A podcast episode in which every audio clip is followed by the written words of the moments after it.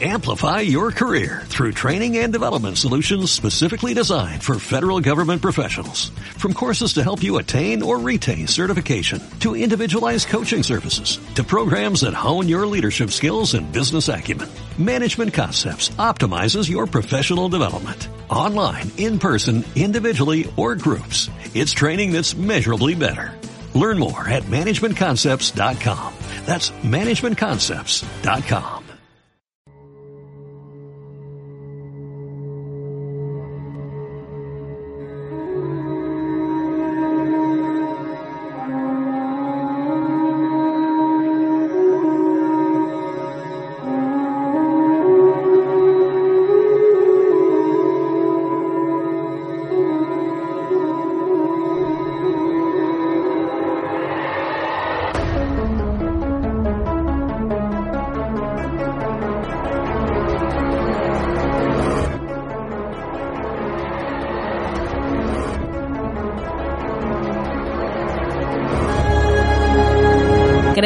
saberlo todo.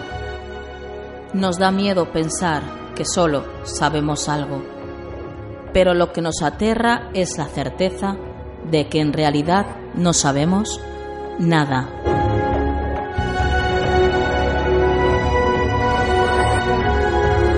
Sígueme por los canales que atraviesan la oscuridad. Remaremos sin descanso. Iluminaremos juntos los caminos de la noche abriéndonos paso por el canal del misterio.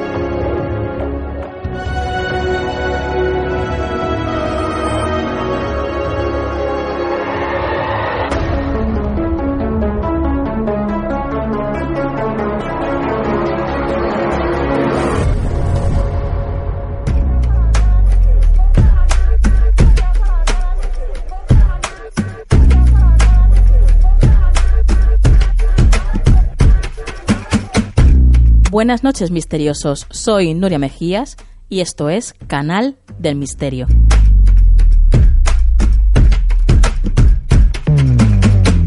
Hoy quiero comenzar el programa compartiendo con vosotros un texto que os voy a leer, porque en estos días he tenido a mi alrededor mucha gente la cual pues se ha visto bloqueada por ellas mismas, por sus miedos, por su temor, por su falta de confianza y por su falta de confianza en el universo. Es muy importante que aprendamos a fluir y a tener fe y confiar en el universo. Esto es de vital importancia. Voy a leeros el texto. Veréis cómo enseguida lo comprendéis. Cuando el océano te llama, confía en él, da un salto y desaparece. La persona de fe sabe soltar, sabe rendirse, sabe fluir con el río en lugar de empujarlo. Va con la corriente donde le lleve. La persona sin fe es temerosa y débil, por ello temen rendirse y se creen fuertes. No pueden soltar ni fluir. Su fuerza es su debilidad.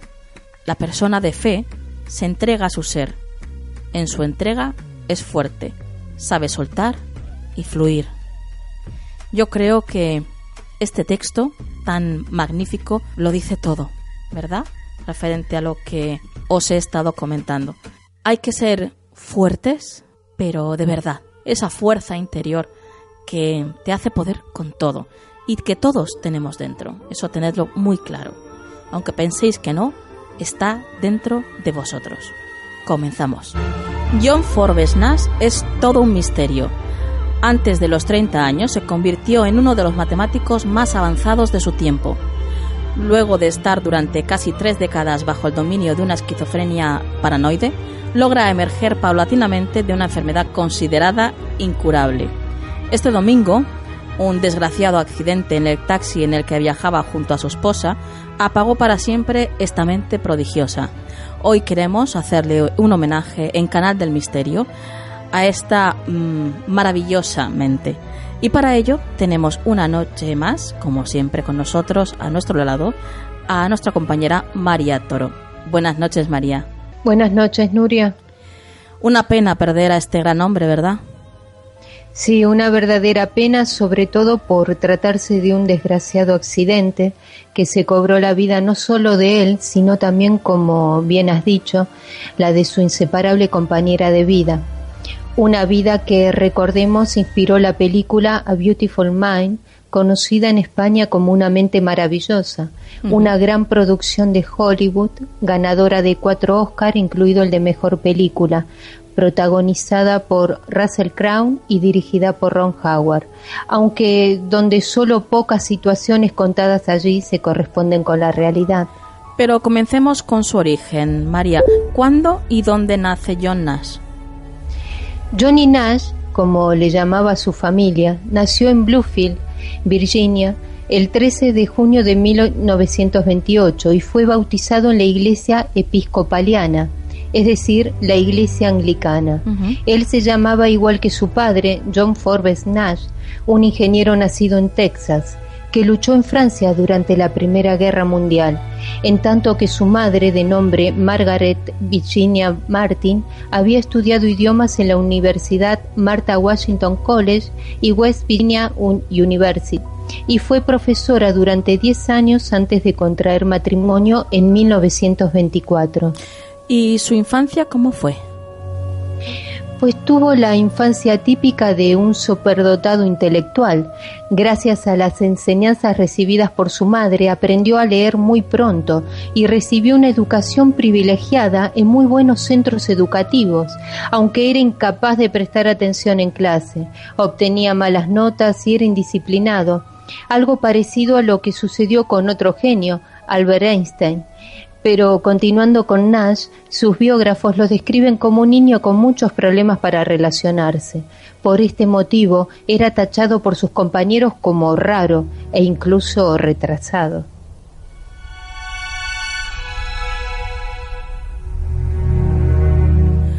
La verdad es que los niños pueden ser muy crueles, ¿eh? Sí, porque hasta su hermana Marta, dos años menor que él, decía esto de su hermano.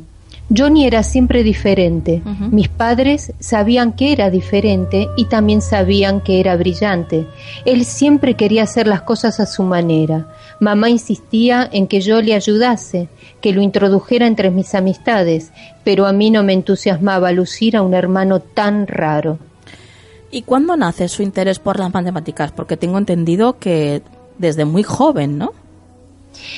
Eh, concretamente a los 14 años, se supone que influenciado por la lectura del libro Men of Mathematics de Eric Temple Bell en el Bluefield College en 1941. A partir de ese momento demostró una gran habilidad con las matemáticas, aunque no era su interés principal, sino la química.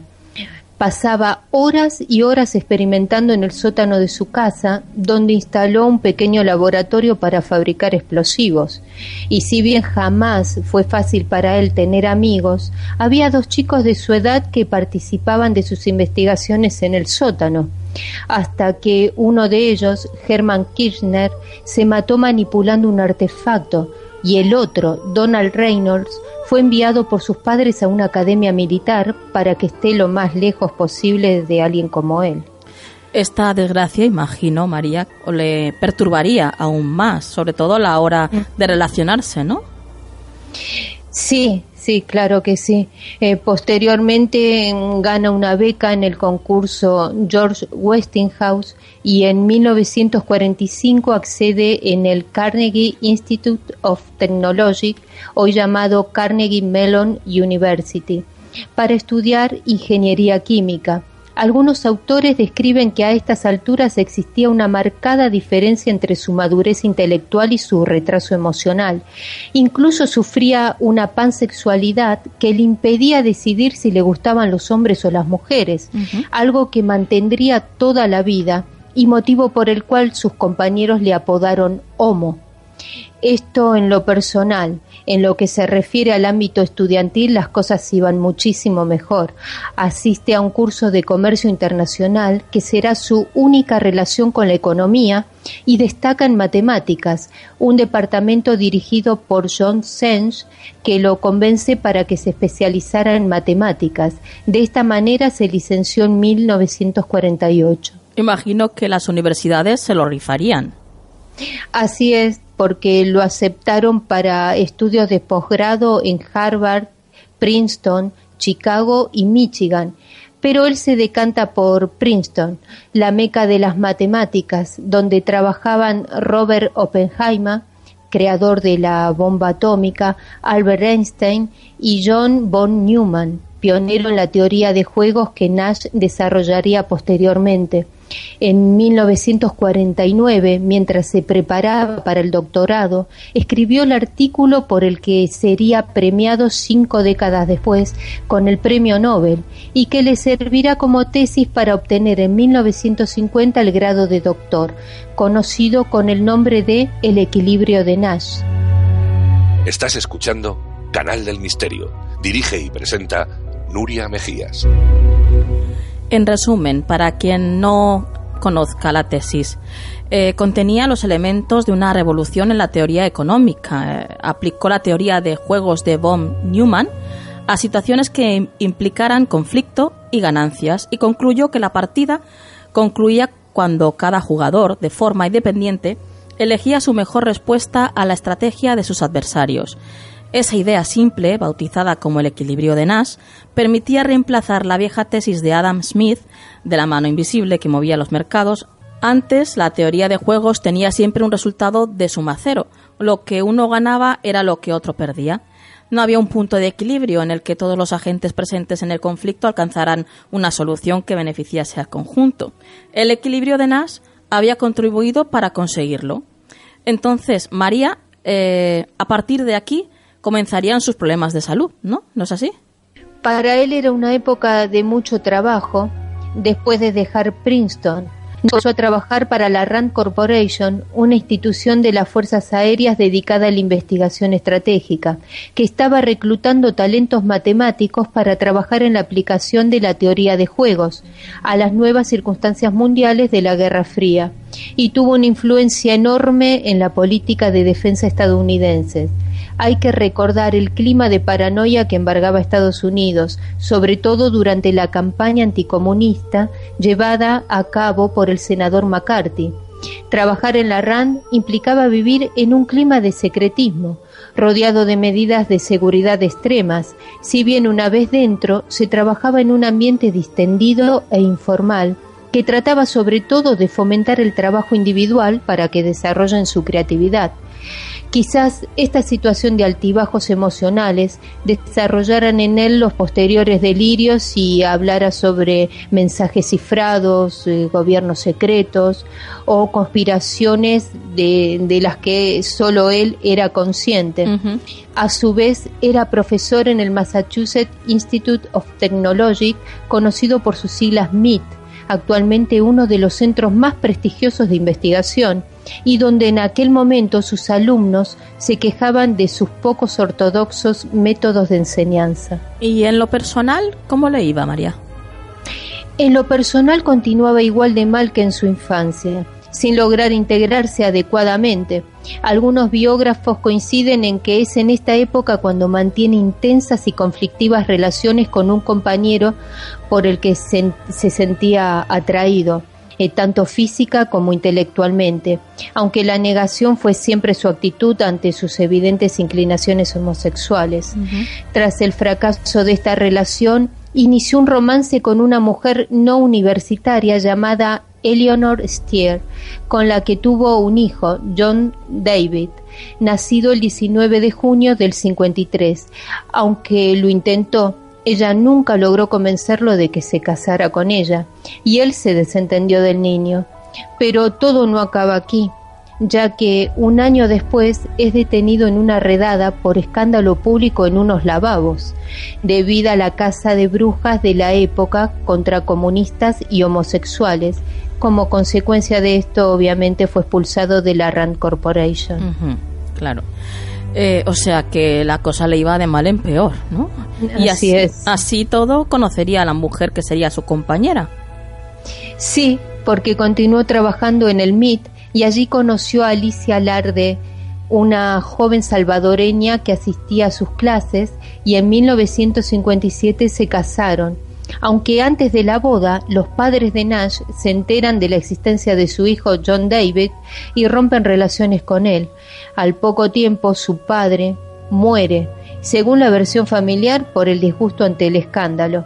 Y meses después, Alicia, su esposa, quedó embarazada es probable que el sentimiento de culpa por la muerte de su padre, su próxima paternidad, las presiones sociales y, según los psiquiatras, la negación de su latente homosexualidad, lo llevaran al desastre.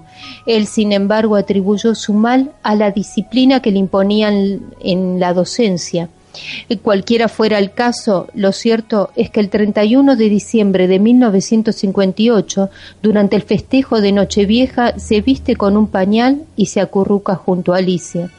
Los días siguientes de 1959 los síntomas aumentan y entra en crisis. Siente que es perseguido por hombres con corbata roja, miembros de una conspiración criptocomunista, o que los extraterrestres se comunican con él a través del diario de New York Times, hasta que se le había destinado a ser emperador de la Antártida. La verdad es que mm, tuvo que ser terrible para Alicia, su mujer, ¿no? El enfrentarse a esto y, y tomar decisiones, claro. Es que ella no, no comprendía qué pasaba aunque se forzaba por hacerlo. Sin embargo, todo acaba con 50 días de encierro en un centro psiquiátrico. Allí se le diagnosticó esquizofrenia paranoide, siendo solo el comienzo de 30 años de enajenación mental. Su esposa, como bien dices, tuvo que afrontar decisiones durísimas, como someter a su esposo a tratamientos que podían dañar su prodigiosamente, y sin apoyo de nadie, por supuesto. Hasta tuvo que dejar a su propio hijo para seguirlo por Europa, donde trataba de renunciar a su nacionalidad americana porque decía ser un perseguido político y que era parte de un nuevo gobierno mundial. Es todo un misterio cómo esa mente prodigiosa en un momento determinado pues hace clic, deja de funcionar, ¿no? Y pierde la coherencia. Exactamente, algo parecido le preguntó un profesor del MIT durante una visita al psiquiátrico. Concretamente le dijo cómo podía un hombre tan inteligente y lógico creer que los extraterrestres le enviaban mensajes. Y Nash le respondió rotundamente, porque las ideas sobre seres sobrenaturales vinieron a mí de la misma forma que las ideas matemáticas, por eso las tomé en serio. Bueno, brutal, brutal. Debió de ser terrible para él, porque claro, ¿cómo discernir, no? Llegados a ese punto, qué es verdad y qué no es. ¿Mm? Pero bueno, María, ¿luego qué sucedió? Pues Alicia, su esposa, ante esta situación pidió el divorcio en 1963, aunque jamás dejó de ayudarlo. Año después, Nash fue recogido por su madre porque estaba atravesando un momento lamentable y dos años después, en 1970, Alicia le permite volver a su casa de Princeton, pero como una especie de inquilino, no como pareja. Quería realmente ayudarlo en lo personal. En tanto, Nash solía pasar los días deambulando por las aulas de Princeton mendigando monedas o pidiendo cigarrillos. Detenía a los alumnos para formularle cuestiones del tipo ¿qué hacer con un húngaro obeso? Los directivos permitían su presencia solo por respeto a quien era o había sido una vez, aunque había quienes incluso lo daban por muerto. Otras veces se quedaba quieto en un rincón, dándose cabezazos contra la pared. Qué triste, ¿eh? Y sin embargo, el milagro, por lo visto, comienza a producirse. Exacto. A finales de los 80 comenzó a saludar a la gente y a hilar frases coherentes. Alicia siempre lo atribuyó a que llevaba una vida tranquila. Y en 1990 lo imposible sucede, cuando inicia un debate a través del correo electrónico con otro científico, Enrico Bombieri.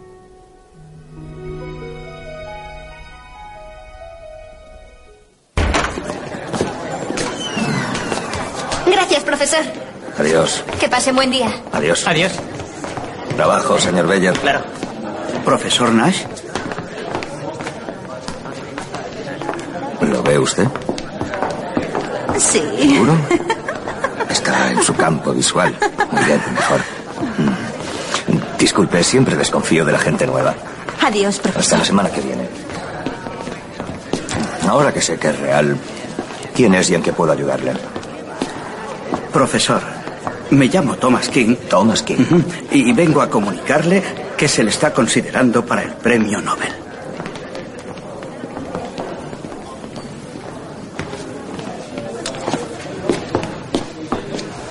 Discúlpeme, pero me ha dejado pasmado. Durante los últimos años, su teoría del equilibrio se ha convertido en la piedra angular de la economía. De repente le encanta a todo el mundo. ¿Tomamos el té?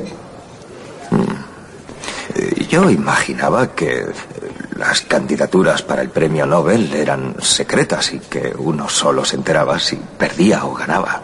Generalmente es así, pero son circunstancias especiales. Em, los premios son considerables Oh. Y requieren financiación privada. Por lo tanto, la imagen del Nobel es... eh, Ah, entiendo, ha venido a comprobar si estoy loco. A averiguar si, si fastidiaría a todos si ganase.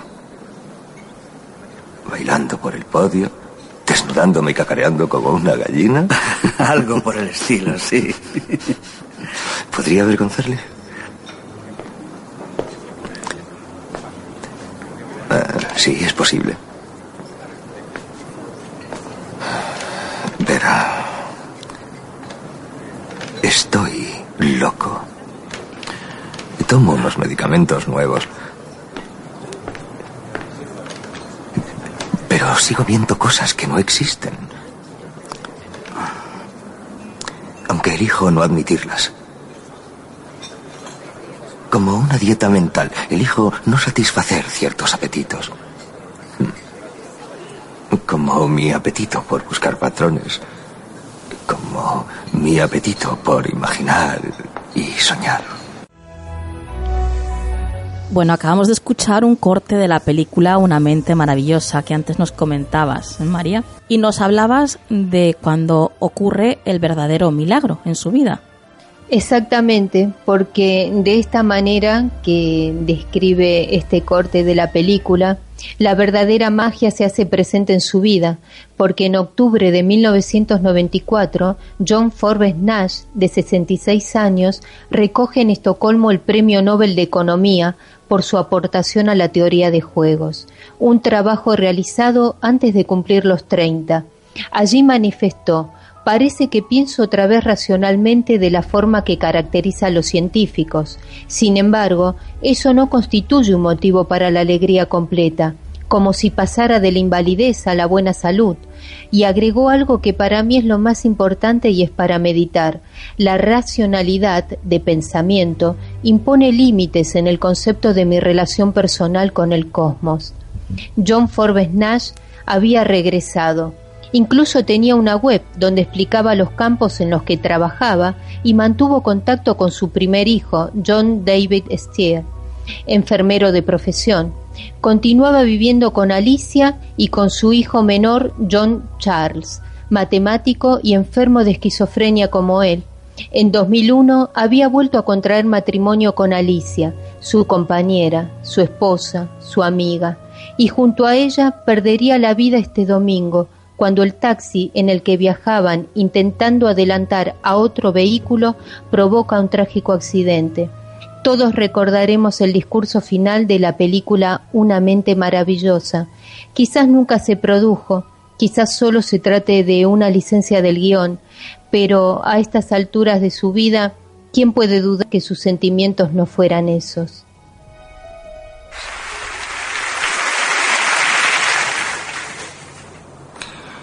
Siempre he creído en los números, en las ecuaciones y la lógica que llevan a la razón. Pero después de una vida de búsqueda, me digo, ¿qué es la lógica? ¿Quién decide la razón?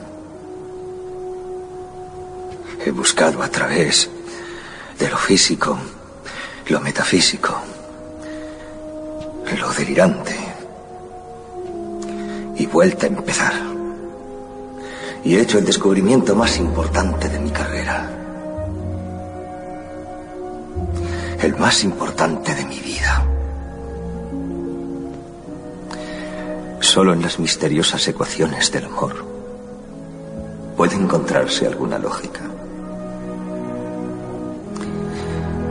Estoy aquí esta noche gracias a ti. Tú eres mi razón de ser.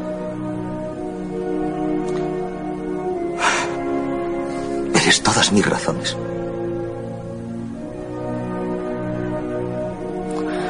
Gracias.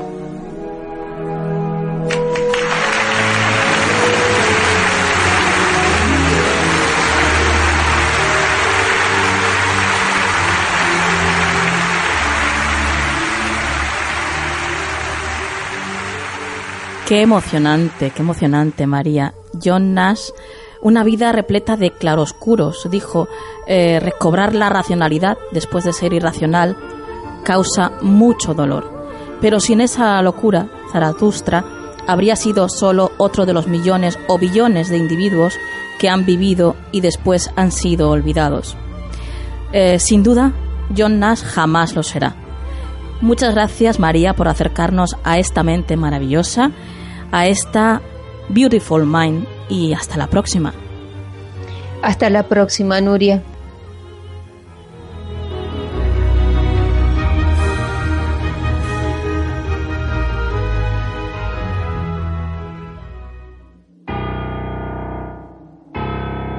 El interés de la protagonista por los temas paranormales, ya desde su infancia, le lleva a unirse a Sara para vivir de primera mano experiencias que se salen de lo común y poderlas reflejar en este libro. Sara, una compañera de trabajo, es una mujer en la mitad de la treintena que vive al límite de una forma peligrosa y autodestructiva. Un terrible suceso de su pasado, del que irá conociendo detalles, condiciona su vida. La clave para conocer su secreto se encuentra en una pulsera. Luna medio llena, de Isabel Puyol Sánchez del Águila, de venta en Amazon.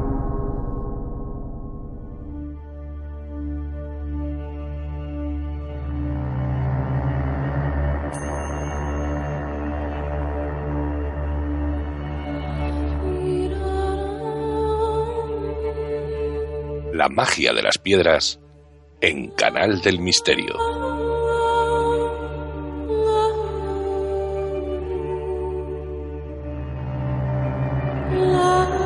Nos rodeamos de magia y está ya con nosotros María Jesús Morano. Hola María Jesús.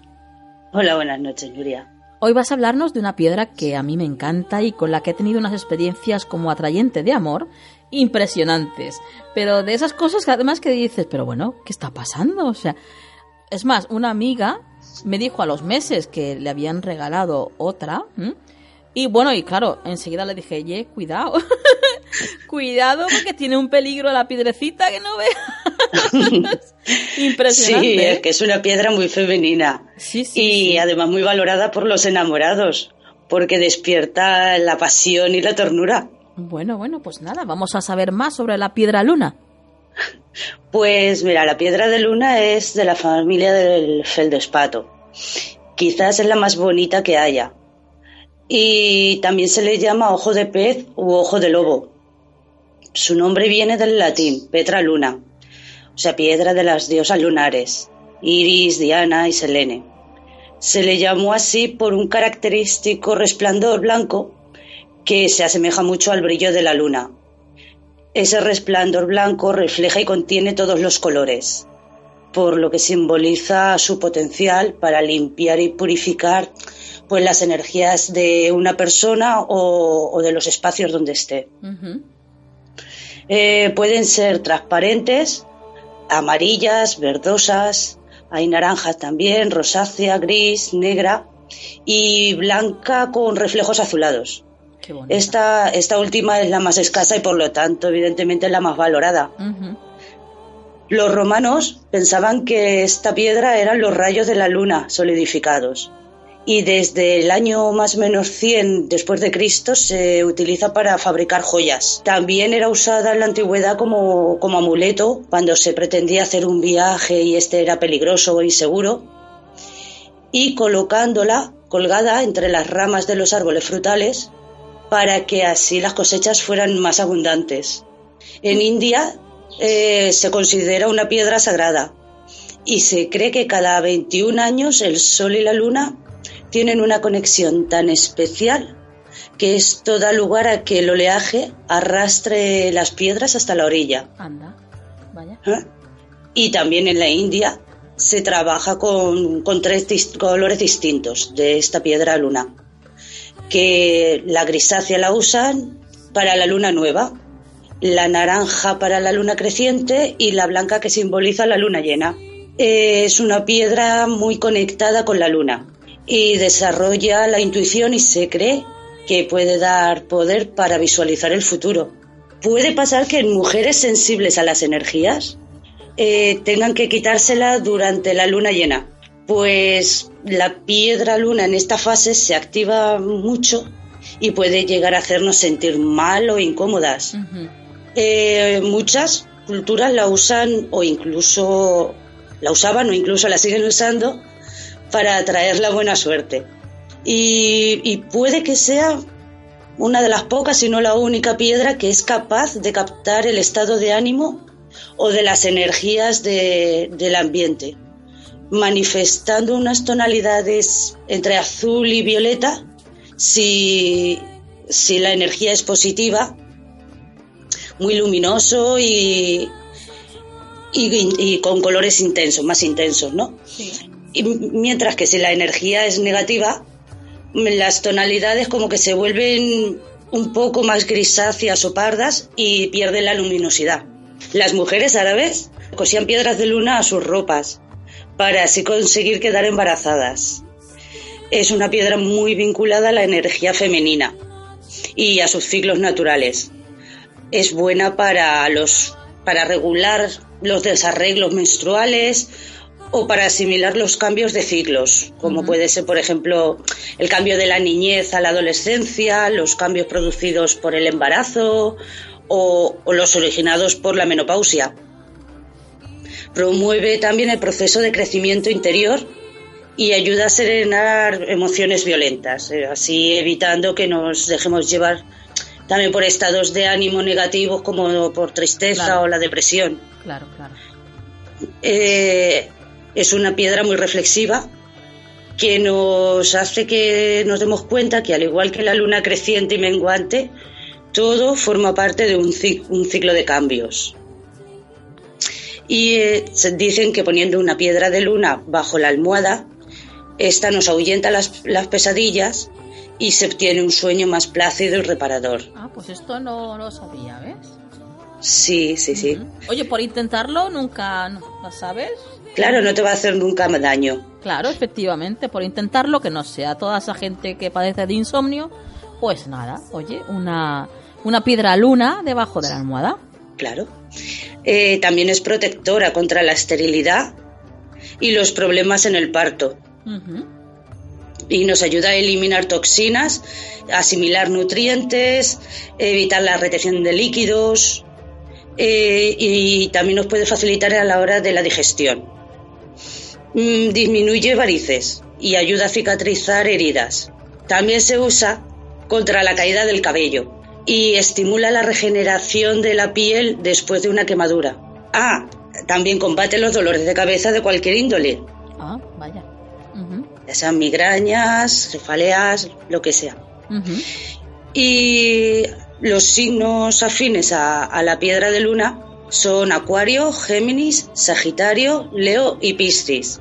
Para los signos de fuego es aconsejable acompañarla con alguna piedra de color azul, como un ágata o un lapislázuli.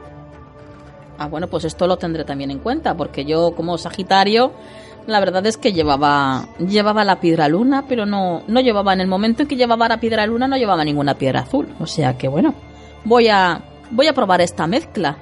¿Y qué nos Pues- propones? Pues ya nos contarás. A ver, a ver. bueno, María Jesús, como siempre, muchísimas gracias por estar una noche más con nosotros. Encantada de estar aquí con todos y muy buenas noches a todos. Buenas noches.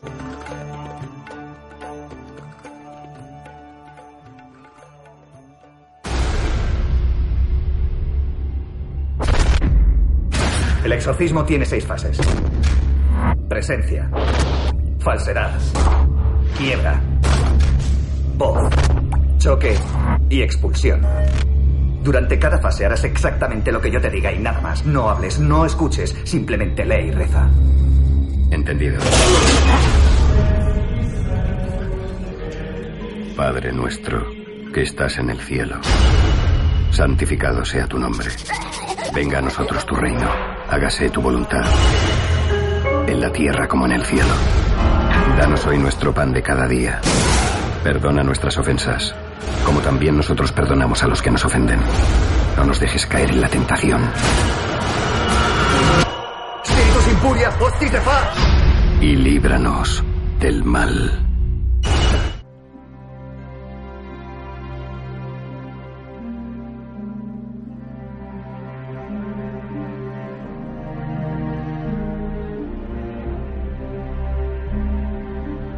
Lo insólito en Canal del Misterio.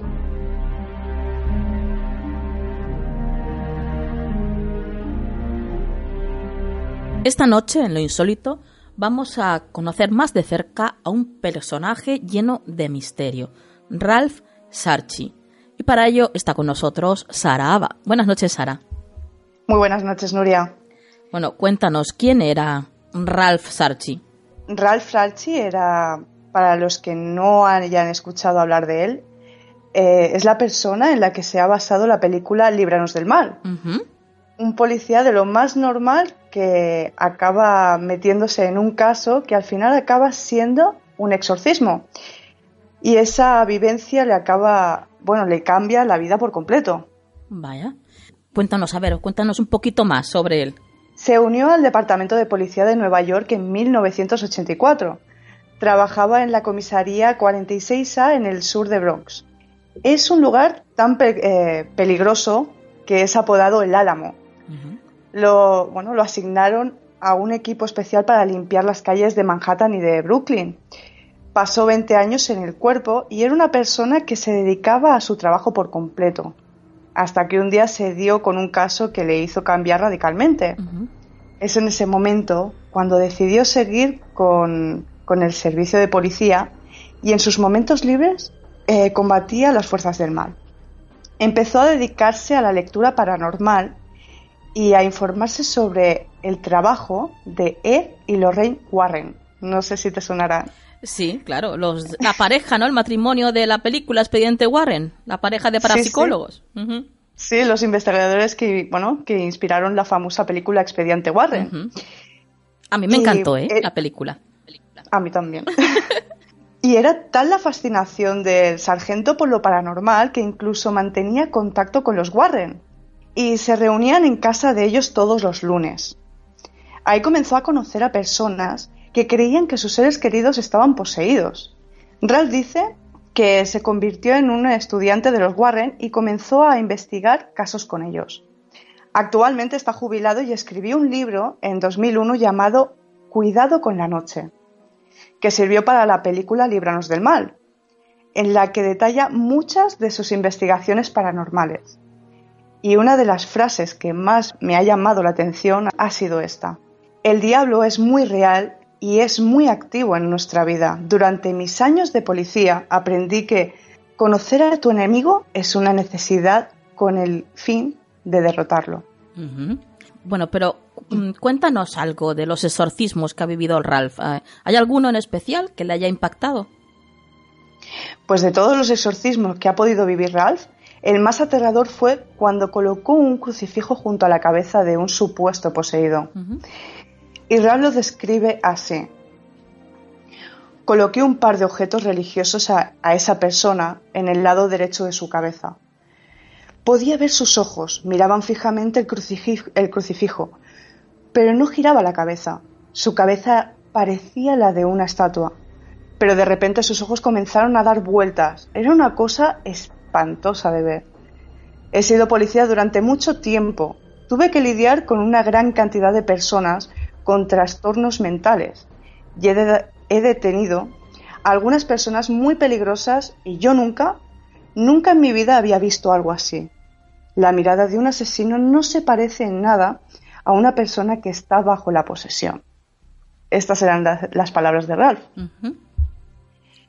Y en otro exorcismo diferente, tuvieron que usar una camisa de fuerza. Y también comentó esto. La persona poseída estaba fuera de sí. Era un demonio realmente peligroso. Cuando el sacerdote realizó el exorcismo, lo primero que hizo fue rociarlo con agua bendita. Pero, sorprendentemente, el hombre logró romper las ataduras de la camisa de fuerza y se puso de pie mientras emitía un gruñido aterrador. Y después del exorcismo el demonio desapareció. Pero no todos los casos eran exorcismo, ¿no?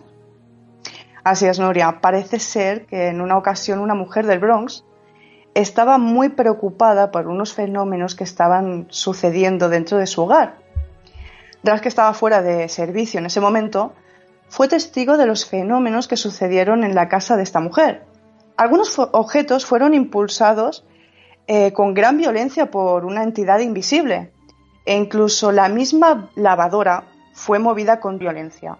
El ex sargento le explicó a la mujer que había sido invadida por un espíritu demoníaco, que solo un demonio podía haber, o sea, podía mover inexplicablemente algo tan pesado como una lavadora o hacer que un objeto desapareciera. Estás escuchando Canal del Misterio. Dirige y presenta Nuria Mejías. Y aparte de los exorcismos, Sara, identidades que destrozan todo a su paso, ¿hay algo más que haya podido vivir? Bueno, sí, pero no ha sido tan impactante como lo que te, he contado antes. Sí, bueno, la verdad es que tiene que impactar ver a la lavadora, ¿no? ahora, ver, ahora nos reímos, pero en el momento de verlo, vamos, tiene que ser... Hmm. Eso tiene que chocar mucho. Vamos, como poco. Pues sí, pero lo que no te he comentado es que después de empezar con todo lo paranormal, empezó a trabajar en un turno de, medianoche, por lo que ha podido ver a satanistas hacer rituales a las 3 de la noche, la hora contraria a todo lo sagrado. Y ya sabes, Nuria, que a partir de la medianoche muchas sectas hacen de las suyas en cementerios, bosques y demás sitios que la verdad dejaría más de uno descolocado. Eh, descolocado como poco, Sara, porque hay, hay mucho loco por ahí, ¿eh? hay que tener mucho cuidado. Eh, Ralph fue testigo también de cientos de casos de posesión, fuerzas extrañas invisibles, ha visto hablar en distintos idiomas eh, que la persona desconocía, incluso que el mismo poseído supiera hechos que solo él podía conocer. Reproducir sonidos de animales. Bueno, aunque esto hay muchas personas que son capaces de hacerlo. Y por si todavía fuese poco, aunque sea un demonólogo reconocido, no acepta dinero por sus servicios. Es más, él mismo se financia sus propios eh, gastos de viajes paranormales. Ha investigado más de 50 casos y ha participado en más de 20 exorcismos. Hay que tener en cuenta que la Iglesia no manda hacer exorcismos a la ligera. Siempre intentan que un psicólogo reconozca alguna enfermedad mental. Claro. Pero la evidencia es, cuando la evidencia está ahí es cuando realmente actúa. Aunque algunos pueden pensar que los exorcistas son personas religiosas, realmente la mayoría son personas con carreras destacadas e incluso hay algún científico, que eso ya es más difícil de asumir. Y por si nos pensábamos que Ralph hace los exorcismos solos, no es así. Siempre va acompañado de un cura, que fue el que le enseñó todo este mundo en, el cual, eh, bueno, en aquel caso que tanto le quedó marcado para el resto de sus días. Yo recomiendo tanto la película como el libro escrito por Ralph Sarchi, titulado Cuidado con la noche.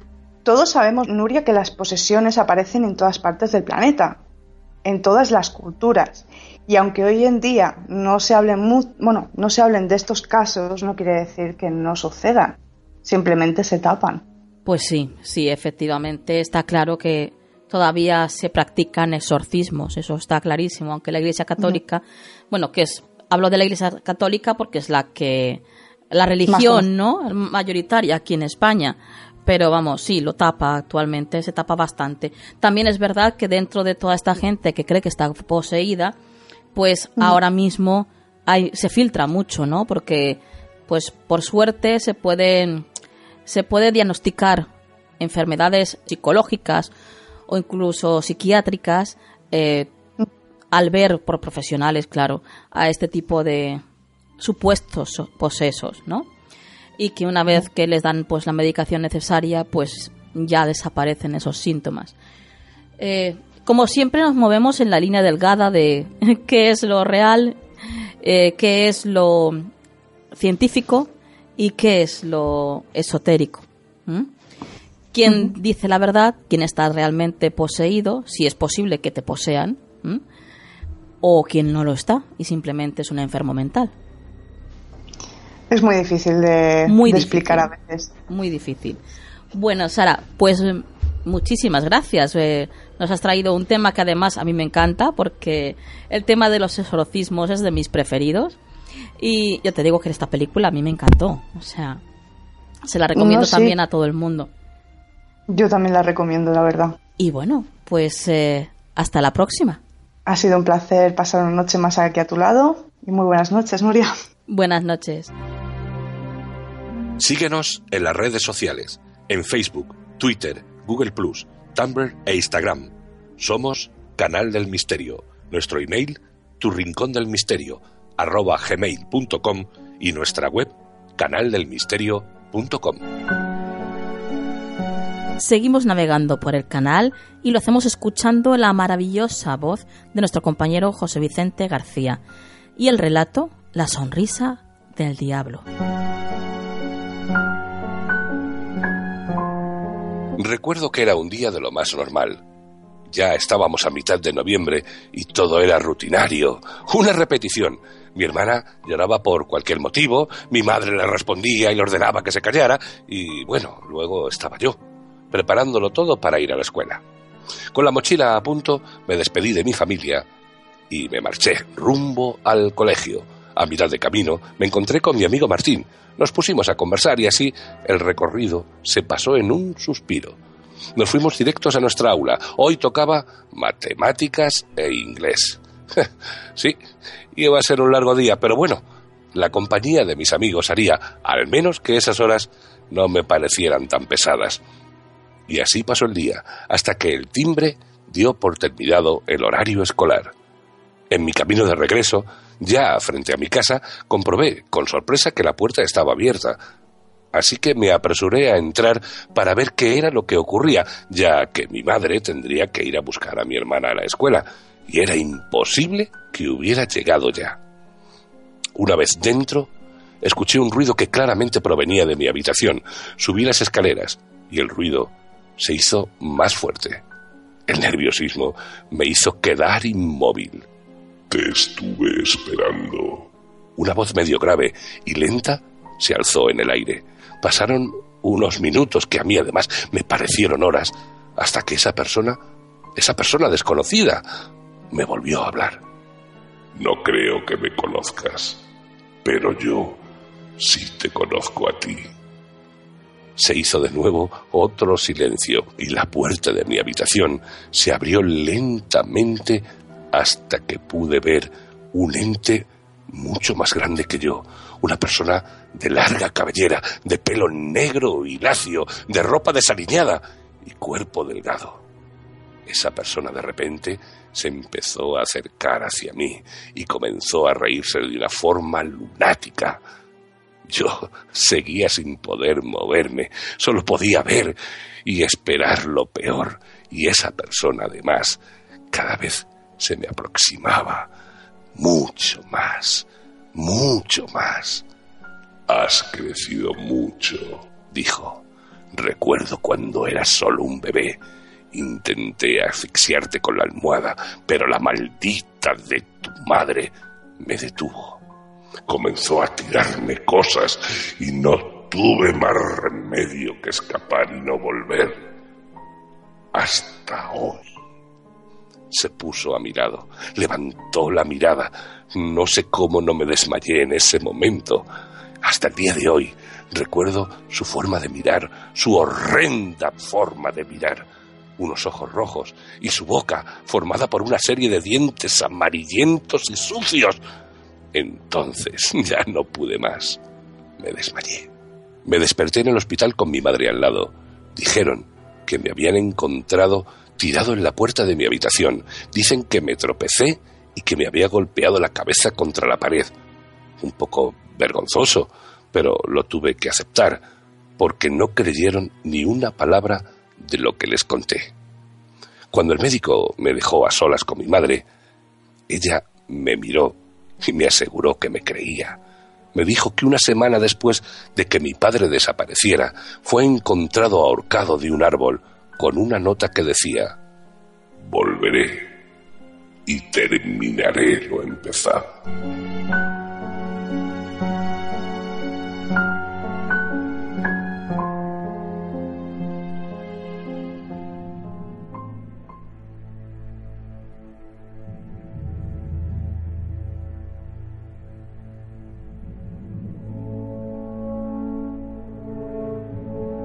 Historia en Canal del Misterio.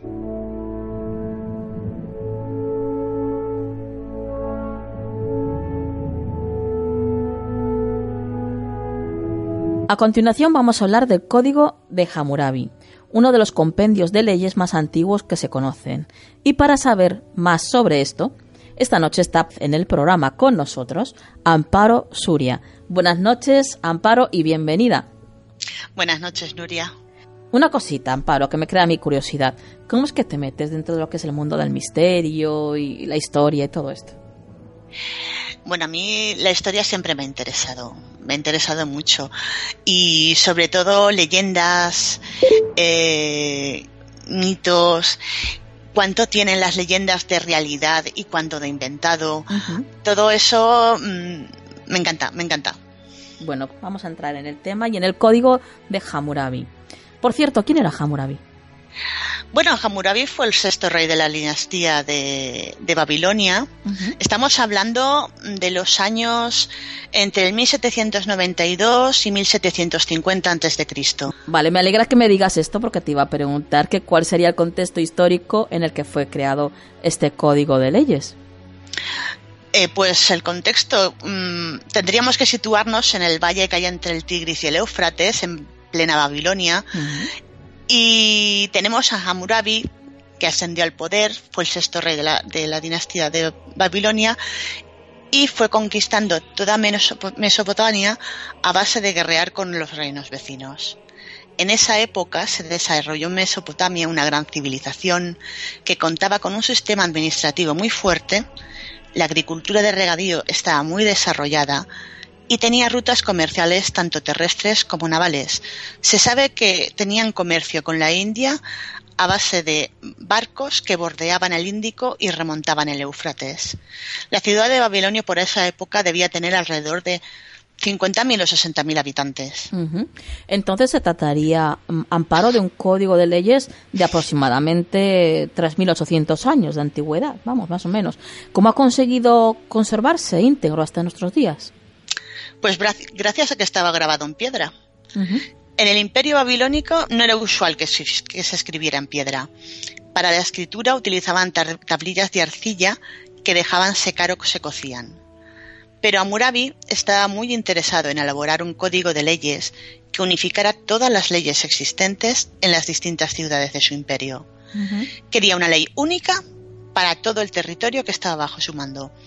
Así que encargó varias estelas grabadas con las 282 leyes y las ordenó colocar en todas las plazas públicas de las ciudades que le pertenecían, para que todo el mundo conociera la ley y los castigos que acarreaba infringirla.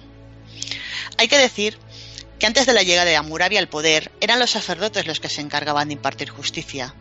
Interpretaban la voluntad de los dioses y dictaban las sentencias de manera subjetiva. Y Hammurabi acaba con esto.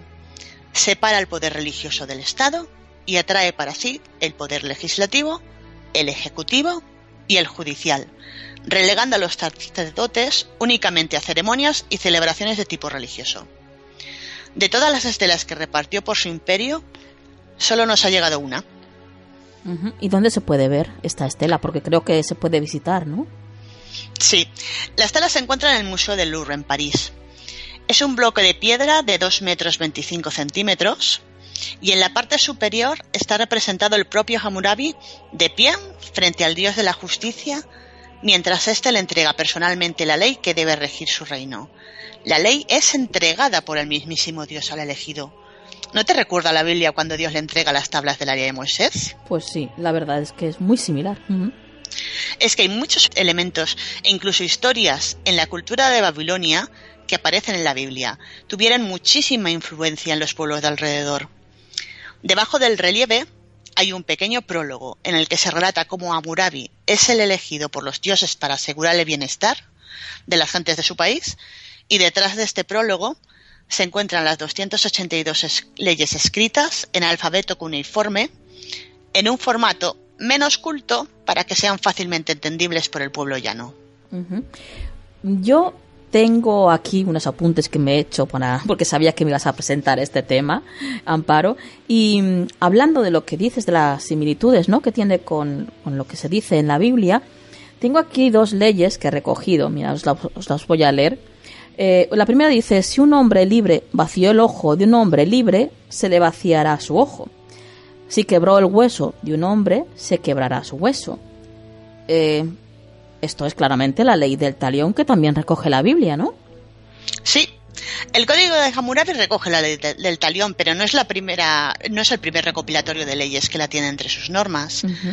Se han encontrado fragmentos de leyes anteriores a la de Hammurabi en las que ya existía la ley del talión. Es una ley que hoy en día nos puede parecer muy cruenta, pero tenía su sentido, por un lado, castigaba al infractor quedando la familia de la víctima satisfecha, pero por otro lado, limitaba el derecho de la venganza. Al culpable se le podía hacer lo mismo que a la víctima, pero más que eso no. Así se evitaban las escaladas de violencia entre familias o tribus rivales que podían acabar como auténticas batallas campales. La ley de Talión se extendió por todo Oriente Medio. En la Biblia aparece en el libro del Éxodo, en el Levítico y en el Deuteronomio. Las leyes judías cambiaron la ley del talión por una de compensación económica alrededor del siglo II de nuestra era, con la aparición del Talmud. ¿Y cómo era la sociedad en el imperio babilónico? ¿Qué, qué distribución social era la que había? La sociedad estaba dividida en tres estamentos sociales los hombres libres que eran miembros de la nobleza o funcionarios del Estado, los hombres libres de, clase baja y los esclavos. La ley del talión se aplicaba solo entre hombres libres para dar castigo ejemplar. Cuando el daño se hacía a un esclavo, los castigos eran simples compensaciones económicas al dueño de éste. Los esclavos eran en su mayoría prisioneros de guerra, pero había otro tipo de esclavitud, la esclavitud por deudas. Cuando un hombre libre contraía una deuda y no podía pagarla, podía someter a toda su familia, incluyéndose a él mismo, a la esclavitud como pago de esa deuda. Esta costumbre tenía un límite temporal, no podían sobrepasar los tres años de esclavitud. Luego recuperaban su libertad. Los esclavos también tenían ciertos derechos. Podían realizar negocios, comprar su libertad o incluso cansarse con mujeres libres. Cuando esto ocurría, los hijos de ambos tenían la consideración de hombres libres. Y ahora que nos hablas de, de, la mujer, ¿cuál era el papel, la situación de la mujer en el marco de este código de leyes? Bueno, los hombres tenían más privilegios que las mujeres, pero el código también protegía especialmente a las viudas y a los huérfanos. Las mujeres gozaban de ciertos derechos civiles, como tener propiedades, realizar negocios, actuar como testigos en un juicio. La palabra de una mujer tenía la misma validez para un juez que la palabra de un hombre. Normalmente las hijas no heredaban de sus padres. La herencia que les, correspondía se consideraba entregada con la dote cuando se casaban. Las que sí podían tener una suerte de herencia son las viudas, por parte de su marido si éste fallecía. Recibían una parte proporcional para su propio sustento y tenían derecho a quedarse en el hogar familiar el resto de su vida. Todos estos derechos civiles sobre matrimonios, dotes, herencias, protección a las viudas estaban todas reguladas en el Código de Hammurabi. En el Código de Hammurabi aparece expuesta una situación y se indica la decisión a tomar al respecto. Hemos visto que el código regula mm, daños físicos a terceros y derechos civiles, pero ¿recoge algún tipo más de legislación? Sí, tenía de todo. Incluía delitos contra el Estado, penas por brujería, contra el falso testimonio. Por ejemplo, si alguien acusaba falsamente a alguien de un delito, bueno, de un delito serio, de un delito de asesinato, de, de un delito mayor, podía acarrear su muerte por acusar falsamente. Incluía también normas contra la estafa en transacciones comerciales, normas contra la corrupción de funcionarios. Por ejemplo, un juez no podía modificar una, una sentencia que ya había sido emitida. Si lo hacía, si intentaba hacerlo, era castigado con una multa y expulsado del cuerpo de los funcionarios. Había también leyes contra la mala praxis de los médicos. Te leo textualmente. Si un médico abre la nube de un ojo a un hombre y éste pierde el ojo, se le cortará la mano al médico. Está hablando claramente de una operación de cataratas. Pues sí, sí, sí, Así es. Y no solo regula la mala praxis de los médicos, sino que también establece los honorarios a cobrar por parte de este por la operación. Según la clase social a la que pertenecía el paciente, se cobraba más o menos. Bueno, pues lo veo bastante justo. ¿eh? ¿Y qué tipo de penas o castigos eran las más usuales? El castigo más abundante en el código son multas y indemnizaciones. También se imponía, podía imponerse el destierro, que conllevaba la pérdida de bienes y posesiones, la muerte, a veces quemados, a veces los tiraban al río, incluía también castigos corporales. De todos modos, se cree que en la práctica el código se utilizaba solo de un modo orientativo, no a rajatabla, al menos en las tablillas de arcillas halladas en las excavaciones arqueológicas, se han encontrado mm. muy pocas referencias directas a este código de leyes. Los expertos piensan que probablemente los usos y las costumbres tenían más peso que las decisiones de los jueces. Bueno, pues Amparo, mm, me queda darte las gracias por acercarnos y enseñarnos más sobre este código que la verdad mm, yo gran parte de lo que nos has contado desconocía. Y te digo que hasta la próxima. De acuerdo. Un placer estar con vosotros. Buenas noches, Amparo. Buenas noches.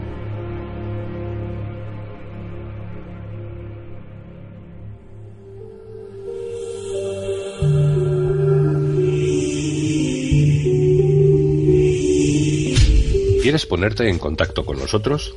Nuestro email tu rincón del misterio arroba gmail.com. Y estrenamos sección y la estrenamos de la mano de María Toro. Tú vas a contarnos eh, en cada programa pues un poquito lo que es la actualidad, ¿verdad?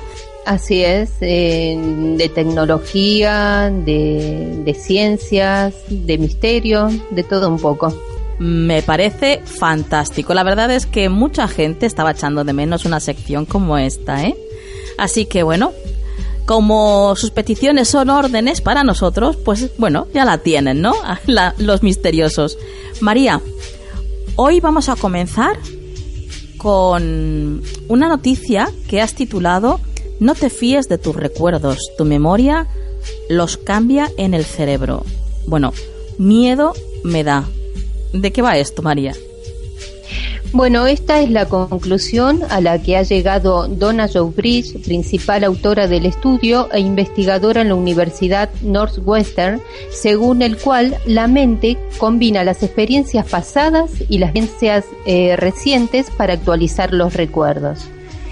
El trabajo fue publicado en 2014 en el Journal of Neuroscience demuestra que el cerebro edita constantemente la información que almacena. Es decir, que una persona puede acordarse de un mismo suceso de forma diferente en cada etapa de su vida. Por ejemplo, si en el presente está enamorada, probablemente considerará un flechazo o amor a primera vista lo que experimentó al conocer a su pareja actual. Y puntualiza, Puede que pienses que en aquel momento sentiste amor y euforia, pero seguramente estarás trasladando tus sentimientos actuales a una situación pasada. Bridge afirma que los recuerdos se adaptan a nuestro entorno, que cambian constantemente para ayudarnos a sobrevivir y afrontar los problemas. La memoria no es como una cámara de vídeo, explica, sino que edita cada escena para crear una historia que encaje en tu presente. Los resultados de la investigación han revelado que el hipocampo es la parte del cerebro encargada de esta labor de edición, que trabaja como un editor y equipo de efectos especiales. Como un programa informático que modifica los fotogramas de una película, utiliza la información reciente para cambiar las imágenes del pasado. El trabajo obviamente plantea serias dudas sobre la fiabilidad de las declaraciones de testigos en los juicios, por ejemplo, ya que la memoria está diseñada para cambiar, no reproducir los hechos, por lo que no somos testigos fidedignos, puntualiza Bridge. Y no solo de los recuerdos, tampoco podemos fiarnos de lo que escuchamos, ¿no? Así es, porque un estudio reciente efectuado por Sophie Mickens, una neurocientífica auditiva del Instituto de Neurociencia Cognitiva del University College London, que se ha dedicado en investigar la manera en la que lidiamos con el ruido en una fiesta. Y las conclusiones son que incluso cuando estamos concentrados en una conversación, nuestro cerebro está simultáneamente pendiente del sonido de fondo para regular nuestra charla, de manera que ocurra durante los momentos en los que baja el volumen alrededor.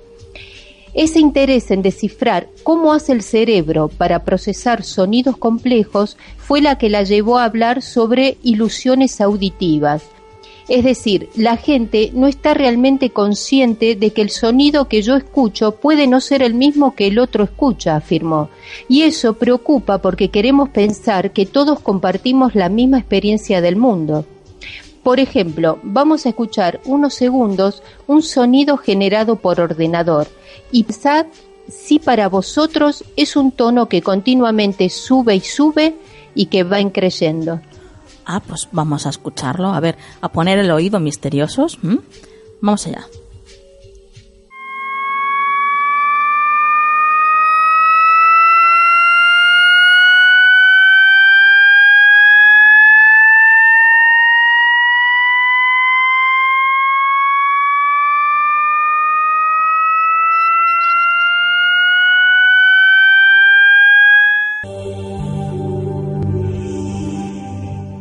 Bueno, bueno, bueno. Qué sonido más agudo, ¿no? Así es. Para mí sube, me da esa sensación. ¿Y para ti, Nuria? Bueno, pues yo tengo que decirte que para mí sube hasta más o menos la mitad del audio. Después es como que repite, se repite de nuevo. Vuelve a bajar un poco y vuelve a subir otra vez. Exactamente, porque en realidad va en círculo. Ah. Un nuevo tono más alto empieza cuando el anterior termina.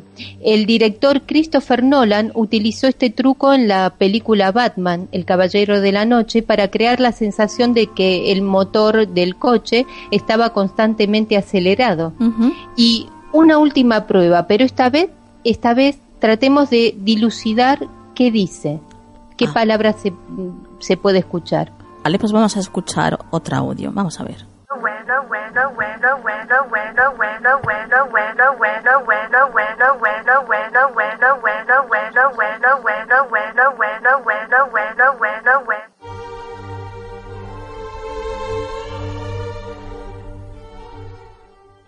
Bueno, qué rayante, ¿no?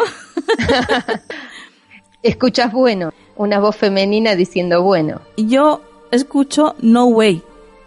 En inglés. Sí. Vale. Muy bien, pues bien, otros han escuchado nombre, por ejemplo, o bueno, como en mi caso. Sin embargo, quienes hablan inglés han escuchado no way, es decir, de ninguna manera, wrong way, huir, no brain, sin cerebro, rainbow, incluso algunos que es arcoiris.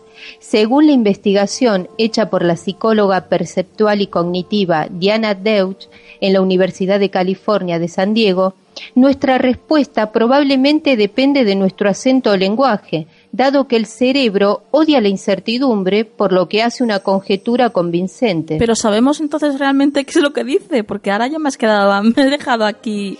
No, no, es todo muy subjetivo, ah, porque dependerá justamente de, de, lo que nuestro cerebro eh, eh, pueda, pueda leer. Es decir, justamente como odia la incertidumbre, eh, trata de realizar eh, de una conjetura eh, que, a ti te convenza, que te deje tranquila, ¿no? Porque claro, yo creo que he escuchado, o he creído escuchar, ya no lo sé, lo de No Way, porque yo a ella la noto un acento inglés.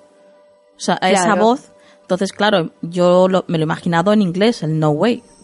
Sí, igual es, está generado por, por máquina, ¿no? Es un ordenador. Entonces, pero viene a demostrar que no podemos fiarnos de, de, lo que escuchamos tampoco, porque todo es relativo. Sí, claro. Dependerá De, de, nuestro acento o lenguaje. Es decir, obviamente no siempre es acertado ni real. Por cierto, dejaré en el grupo de Canal del Misterio el sitio web de la psicóloga Diana Deutsch para quien quiera visitarlo porque allí hay más cortes para escuchar. Ah, qué bien, genial. Bueno, pues eh, misteriosos, ya sabéis, a no fiarse si os dice alguien que ha escuchado esto o aquello, porque no siempre será así, ni mucho menos si os dicen que lo recuerdan de una manera o de otra, vamos. Aunque lo importante para nosotros debe ser siempre el significado que nuestro corazón le dé a nuestros recuerdos y seguramente ahí estará la verdad, ¿verdad, Vania? Así es. Interesantísimos ambos estudios que nos has presentado hoy, María. Hemos aprendido algo más, que es lo que nos gusta y lo que queremos. Y muchas gracias por, por estar aquí, por esta nueva sección y te esperamos en el próximo programa. Muchas gracias a ti y buenas noches a todos.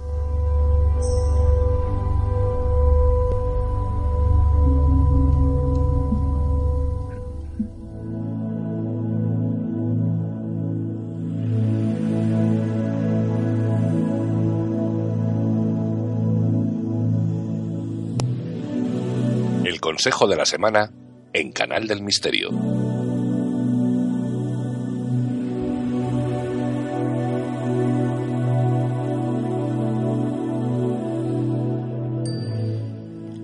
Bueno, pues ya llegamos al momento mágico, el más mágico de la noche, creo yo. Eh, porque está con nosotros, ya sabéis quién, ¿no? Juan Perdomo. Buenas noches, Juan. Buenas noches, Nuria. Para mí, desde luego, es muy mágico encontrarme aquí cada semana contigo, con los amigos misteriosos y, con este mensajito del universo. Realmente, para mí, desde luego, es muy mágico, sí. Tú ya sabes que estamos aquí todos ansiosos esperando a que llegue el momento para saber qué carta es la que sale como consejo para la semana que viene, ¿no? Sí. Eres consciente de ello, ¿no? Soy consciente, sí. vale. y fíjate cómo hemos ido todo creciendo un poco, ¿no? Cómo hemos ido todo no sé, haciendo cada vez más nuestro este, este espacio, porque cada vez la gente se implica más y cada vez... Y claro, eso retroalimenta y así fluimos más, o sea que fantástico. Una gozada compartir todo esto, ¿verdad? Con los misteriosos. No, sí, no hay palabra. Realmente es una, es una gozada, como dices, y, y es algo que, bueno, cuando acabe la temporada vamos a tener todo un poco de mono, ¿verdad? ¿Eh? Sí, sí. Bueno, pero volveremos, ¿eh? Volveremos, volveremos, volveremos. Y aún queda para que termine, que no se asuste nadie. No, no, no, no, Esto, era una reflexión al aire. ¿eh? Pero sí, sí, es que da tanto, enriquece tanto que realmente, pues, por lo que sea, se, se podría echar de menos. Sí, sí, sí.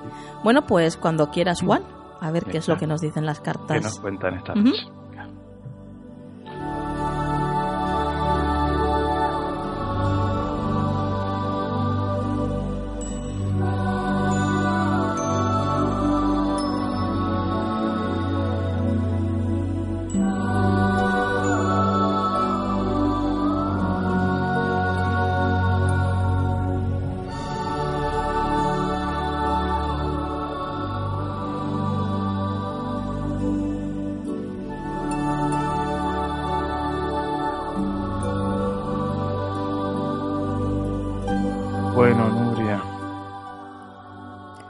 Juan. A ver, amigos, Nuria, se presenta una semana así un poco tensa.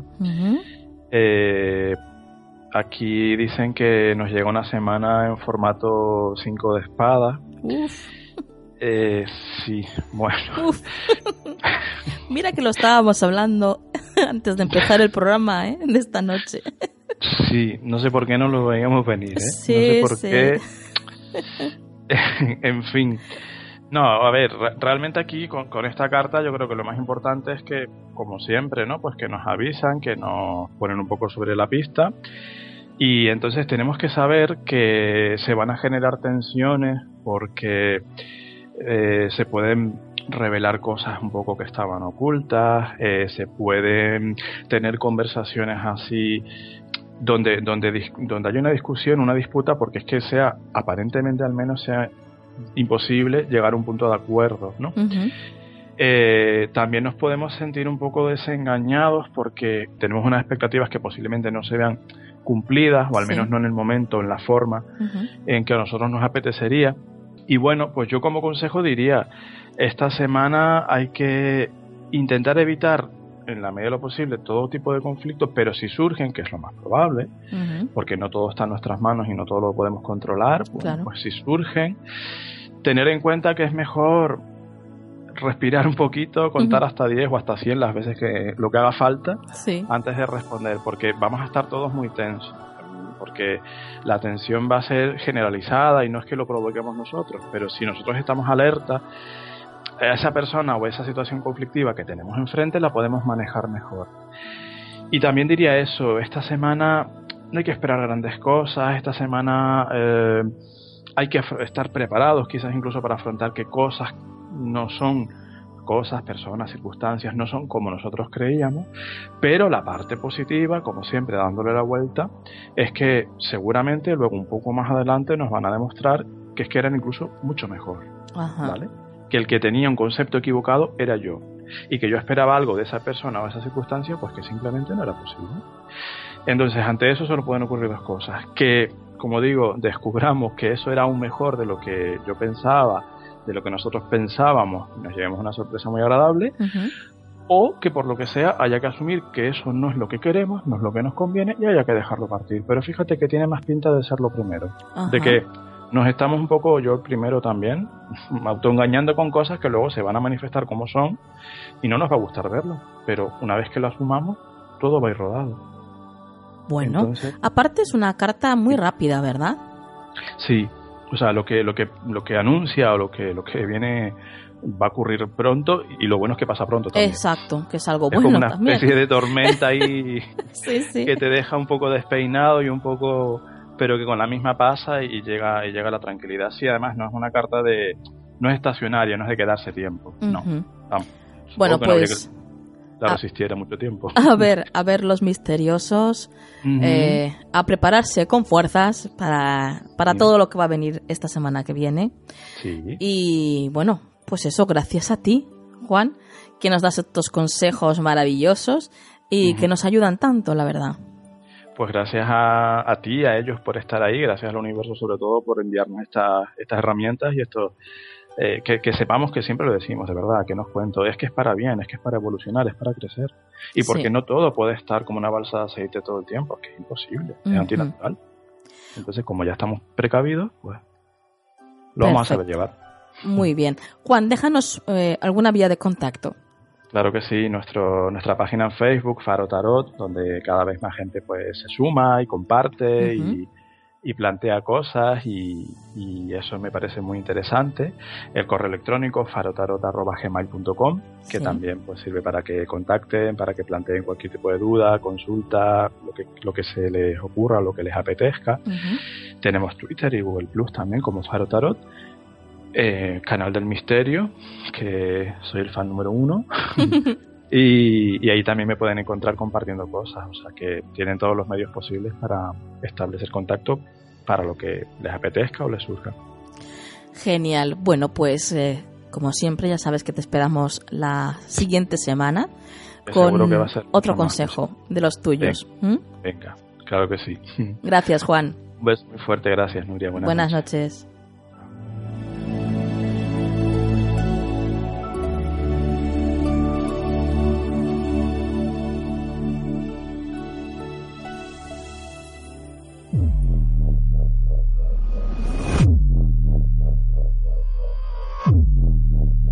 Y terminó el programa de hoy, misteriosos.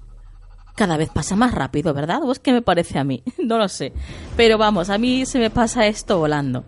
Eh, claro, probablemente es por la buena compañía, ¿no? De teneros ahí a todos y sentiros tan cerquita.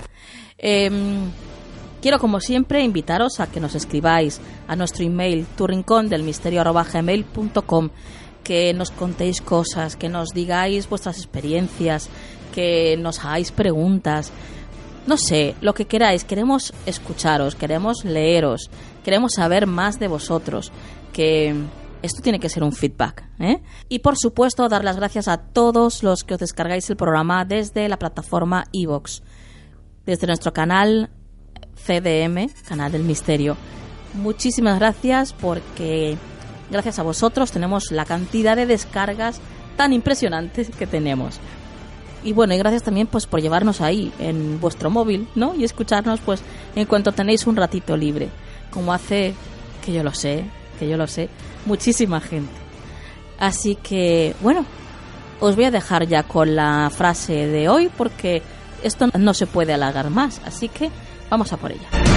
La razón por la cual el universo es eterno es que no vive para sí mismo, sino que da la vida a los demás mientras se transforma de Lao Tse.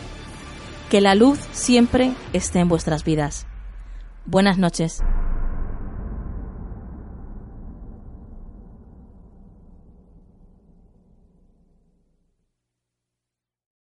Amplify your career through training and development solutions specifically designed for federal government professionals. From courses to help you attain or retain certification, to individualized coaching services, to programs that hone your leadership skills and business acumen, Management Concepts optimizes your professional development. Online, in person, individually, or groups, it's training that's measurably better. Learn more at managementconcepts.com. That's managementconcepts.com.